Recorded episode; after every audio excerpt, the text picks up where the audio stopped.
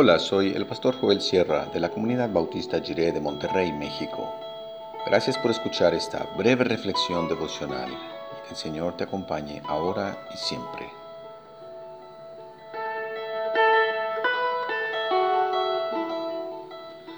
Posible e imposible.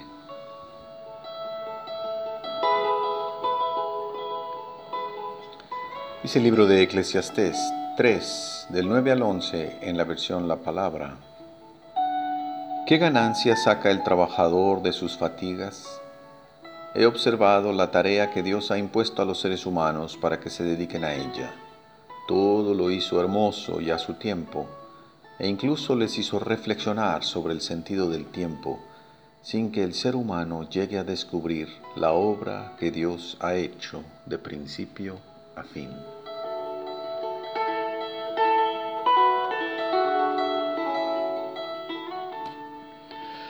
Tomemos un momento para considerar que Dios nos ofrece la bendición del trabajo y el descanso. En ambos nos ofrece también la alegría del corazón. Vamos a recibir estos regalos de Dios.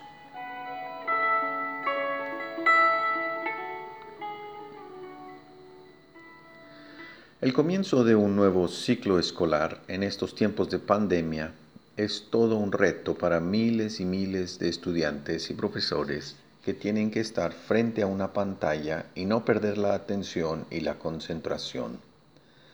En general, pareciera que todo nuestro sistema educativo está configurado para imponer presión sobre más presión al alumnado, para hacerles la vida difícil, para que se gradúen solo los que han logrado aguantar el ritmo de trabajo.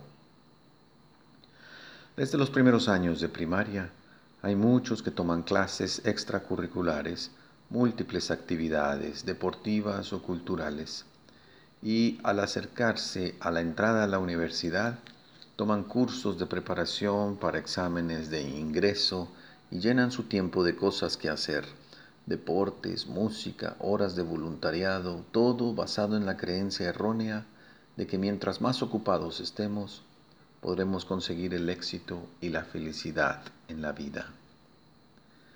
Y en realidad, un ritmo así de trabajo solo conduce a la desesperación, a tasas más altas de suicidio, ansiedad y comportamiento autodestructivo.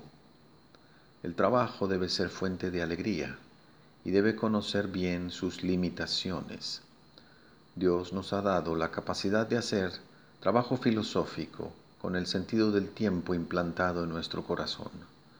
Pero al mismo tiempo sabemos que hay cosas que nuestras reflexiones no lograrán dilucidar.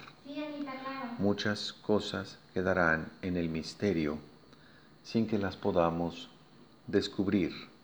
Es decir, Dios nos invita a reconocer lo posible y lo imposible de nuestro trabajo.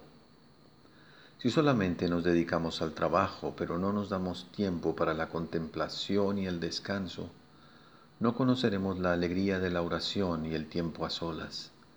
Pareciera que solo vivimos para producir, producir y producir, cuando debiéramos poder escuchar, escuchar y escuchar. Lo importante no es la velocidad a la que vamos, sino estar en el camino correcto lo primero debe ser acercarnos a Dios para preguntarle, ¿quién soy? o ¿para qué me creaste? Que la palabra de Dios nos dé las respuestas. Escuchemos para no convertirnos en adictos al trabajo y oprimidos por su esclavitud.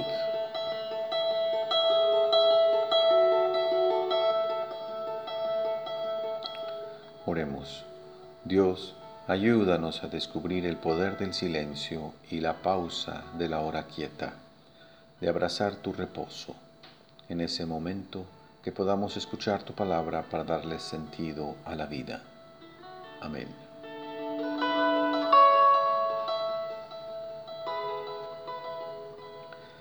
La verdad del Señor es para siempre. Los tiempos cambian, pero su amor dura por siempre.